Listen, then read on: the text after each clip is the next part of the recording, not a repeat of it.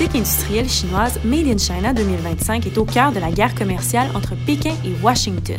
Le président Donald Trump veut la démanteler parce qu'elle menace ses intérêts américains, mais il devra déchanter car son homologue Xi Jinping ne renoncera jamais à cette politique. Ici Catherine Charon et cette semaine dans le balado Zoom sur le monde avec François Normand, spécialiste en géopolitique du journal Les Affaires, on vous explique pourquoi les Chinois ne renonceront jamais à cette politique qui est vitale pour le développement économique et social de la Chine. Bonjour François. Bonjour Catherine. Pourquoi Donald Trump veut-il démanteler la politique Made in China 2025? Essentiellement parce que cette stratégie des Chinois, euh, selon le point de vue des Américains, euh, vise à acquérir euh, des technologies américaines et occidentales essentiellement par deux façons, en forçant le transfert des technologies en Chine avec des partenariats et aussi par une série d'acquisitions euh, qui se fait euh, à travers le monde. Euh, je vais donner un exemple d'acquisition. En 2016 seulement, les Chinois ont fait des acquisitions aux États-Unis, des achats d'entreprises qui ont totalisé 45 milliards de dollars américains seulement pour le marché chinois. Donc voilà ce qui irrite les Américains surtout. On force les Américains à transférer des technologies en Chine lorsque les entreprises américaines s'installent en Chine. Puis en plus, les Chinois, à travers le monde, achètent à la pièce partout euh, des entreprises euh, qui sont fortes dans les secteurs de haute technologie. Et pourquoi cette politique elle a été mise en place et en quoi consistait-elle? Euh, les Chinois ont lancé le Made in China 2025 en 2015. Et euh, essentiellement, les Chinois ont toujours une vision à très long terme. Donc, le Made in China 2025, finalement, la date clé qu'il faut revenir, c'est qu'il faut retenir, pardon, c'est 2049. Donc, en 2049, on va fêter le centième anniversaire de la Chine communiste, qui a été fondée en 1949. Et en 2049, l'objectif, c'est que la Chine soit la puissance manufacturière, la meilleure au monde, pas en termes de quantité, en termes de qualité. Donc, de faire des meilleurs produits euh, que les Japonais, les Allemands, les Américains. C'est ça l'objectif. Et l'autre objectif, c'est aussi accroître l'autosuffisance de la Chine en matière de haute technologie. Donc actuellement, la Chine importe beaucoup des technologies américaines, allemandes, japonaises, sud-coréennes. Et là, les Chinois veulent être plus autosuffisants. Et d'ailleurs, euh, dans les prochaines années, les entreprises qui vont exporter en Chine vont devoir avoir de plus en plus de contenu chinois dans les technologies qu'ils vont vendre. Je te donne deux seuils importants. En 2020, 40 de tous les produits qui vont être vendus en Chine devront contenir 40% de contenu chinois. Et en 2025, ça devra être 70% Donc ça, ça veut dire que de plus en plus, pour vendre des produits, des technologies à la Chine, il va falloir les produire en Chine pour les vendre en Chine. D'où l'espèce de crainte des Occidentaux et des Américains surtout que ça force les entreprises étrangères à transférer du savoir-faire, du know-how, et euh, donner un avantage concurrentiel à la Chine. Est-ce que ça, ça rime avec des meilleures conditions pour les travailleurs chinois? Pas nécessairement. Il faut se rappeler que la Chine est un pays communiste. Donc, euh, c'est sûr que les conditions de travail en Chine se sont améliorées depuis peut-être 30 ans. Mais euh, si on regarde d'où les Chinois partaient, c'est clair que c'est une amélioration.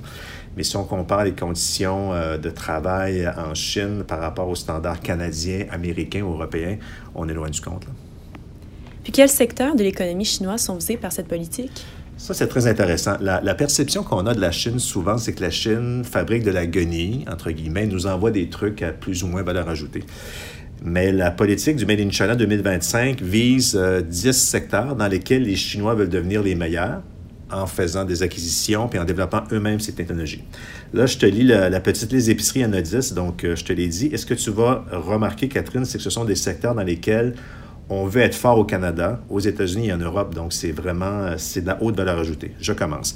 Donc, premier, j'y vais en ordre, mais pas nécessairement en ordre, mais je te donne les secteurs. Donc, les nouvelles technologies de l'information avancée les machines automatisées et la robotique, le matériel aérospatial et aéronautique, le matériel maritime et le transport de haute technologie, les équipements de transport ferroviaire modernes, les véhicules et les équipements électriques, euh, les équipements de production d'énergie, le matériel agricole, les nouveaux matériaux, enfin, la biopharmaceutique et les produits médicaux avancés.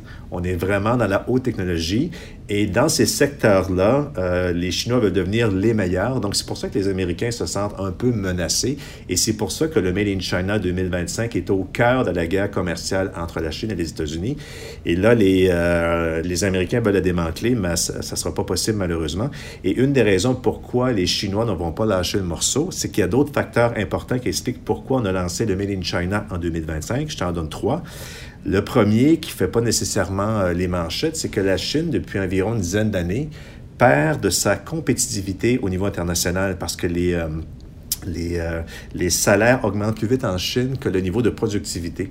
Donc là, ce qui fait en sorte que maintenant, tu as des investisseurs comme les Japonais, euh, les Sud-Coréens, même les Européens, qui, au lieu d'investir en Chine pour faire produire des, des biens à faible coût, vont maintenant investir dans des pays comme le Cambodge, le Vietnam, où les coûts de production sont beaucoup moins élevés qu'en Chine et où la qualité se compare finalement à, la Chine. Et l'autre point pourquoi le Made in China est si important euh, pour la Chine, c'est que la croissance économique depuis une dizaine d'années en Chine a baissé. Donc, on est passé à des taux de 9-10 Maintenant, on est rendu à, du 6, euh, on n'atteint pas 7% mais 5-6% donc, il faut se rappeler que le Parti communiste, pour rester au pouvoir, doit être capable d'embaucher tout le monde, que tout le monde trouve du travail pour garantir la stabilité politique. Et les Chinois, le gouvernement chinois, le régime communiste, espèrent qu'avec le Made in China 2025, ça va relancer un peu la croissance, euh, permettre à tout le monde de travailler dans des secteurs à haute valeur ajoutée, avec de meilleurs salaires, stabilité. Donc, à long terme, on assure la, survie du Parti communiste, donc qui est l'objectif central de cette politique-là au point de vue politique. Existe-t-il une porte de sortie dans le conflit sino-américain? J'imagine que ce ne sera pas aussi rapidement que Donald Trump le voudrait. Non, ça va être euh, très difficile. Et surtout, M. Trump doit se faire à l'idée que jamais les Chinois, je le répète, jamais les Chinois vont laisser tomber le Made in China 2025. Cela dit, je pense que les deux pays peuvent mettre de l'eau dans leur vin. Du côté chinois, je pense que les Chinois doivent avoir un, sérieux euh, examen de conscience, euh, se rendre compte, bien sûr, que de forcer les Occidentaux, à commencer par les Américains, à faire des transferts technologiques en Chine et euh, aussi le fait que les Chinois, euh, les grandes sociétés d'État chinoises font des acquisitions à travers le monde. Et là, on achète vraiment des, bijoux technologiques, que ce soit en Allemagne, en France, aux États-Unis. Ça irrite les Occidentaux. Donc, il faut que les Chinois comprennent le point de vue des Occidentaux à ce sujet. Faudrait aussi que les Chinois envisagent, sans renoncer au Made in China 2025, à nous offrir de la réciprocité. Donc, les Chinois peuvent acquérir des entreprises au Canada, en du Nord, en Europe. Faudrait, en contrepartie, que les Chinois permettent aux Occidentaux d'acheter aussi des entreprises dans les mêmes secteurs en Chine, ce qui est rarement le cas actuellement.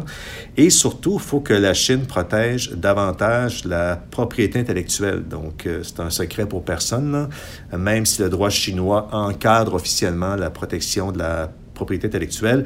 Il y a beaucoup d'entreprises qui se font voler leurs secrets industriels en Chine. Ça arrive et c'est ce vol-là de propriété intellectuelle se fait souvent lorsqu'on forme des co-entreprises en Chine.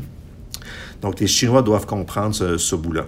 De leur côté, les les Américains aussi doivent faire un examen de, de, conscience. Ils doivent accepter que finalement, on peut être contre le Made in China 2025, mais c'est légitime d'un point de vue chinois de se doter d'une politique industrielle pour développer des secteurs à plus haute valeur ajoutée qui sommes-nous pour s'opposer à ça? Euh, donc, c'est normal de vouloir faire des produits à haute valeur ajoutée et les Chinois veulent faire à peu près comme les Japonais ou les Sud-Coréens après la Deuxième Guerre mondiale et la guerre de Corée, développer leur économie, aller vers la valeur ajoutée pour avoir notamment un meilleur niveau de vie, de meilleurs salaires. Ça, il faut le comprendre. Cela dit, les Américains craignent le Made in China 2025, mais il faut aussi que les Américains euh, se rendent bien conscience que, que finalement, les États-Unis ont des avantages énormes. C'est une économie qui est développée, il y a beaucoup de ressources naturelles, du capital humain, du capital financier, il y a Silicon Valley, etc. Et il faut se souvenir que ce n'est pas la première fois que les Américains euh, subissent une menace technologique d'un concurrent géopolitique. Pendant la guerre froide de 1945 à 1991, l'Union soviétique était le principal concurrent technologique des Américains. Et euh, dans les années 50, d'ailleurs, quand les Russes ont mis euh, en orbite le premier satellite, c'est un électrochoc aux États-Unis. Ça a notamment contribué à développer le programme spécial américain pour aller sur la Lune. Il y avait une course technologique là-dedans. Et durant la guerre froide, on l'oublie, c'est là que les Américains ont finalement inventé Internet. Donc, c'était euh, un système de communication qui devait permettre devait faire en sorte que les communications de l'armée américaine soient fonctionnelles après une attaque nucléaire. Donc, on a développé Internet comme ça. Donc, les Américains sont capables de, de rebondir, de réagir. Oui, les, Américains, les Chinois veulent développer de hautes technologies, c'est correct, mais euh, les Américains ont seulement à, contre-attaquer, à développer eux-mêmes leur technologie, à montrer au reste du monde, pour les Chinois, qu'ils sont capables de faire, euh, euh, sinon mieux, sinon euh, le même genre de technologie que les Chinois. Donc voilà le compromis. Il faut que les Chinois comprennent le point de vue des Américains, mais il faut que les Américains aussi soient conscients que les Chinois ont le droit de se développer, mais il faut juste réagir. Et c'est de la saine concurrence. Il faut développer nos propres produits, notre propre technologie. Voilà. Un gros travail de médiation entre les deux pays, finalement. Oui, ça va prendre du temps et de la compréhension mutuelle, ce qui n'est pas toujours le cas actuellement. Merci François. Merci, au revoir.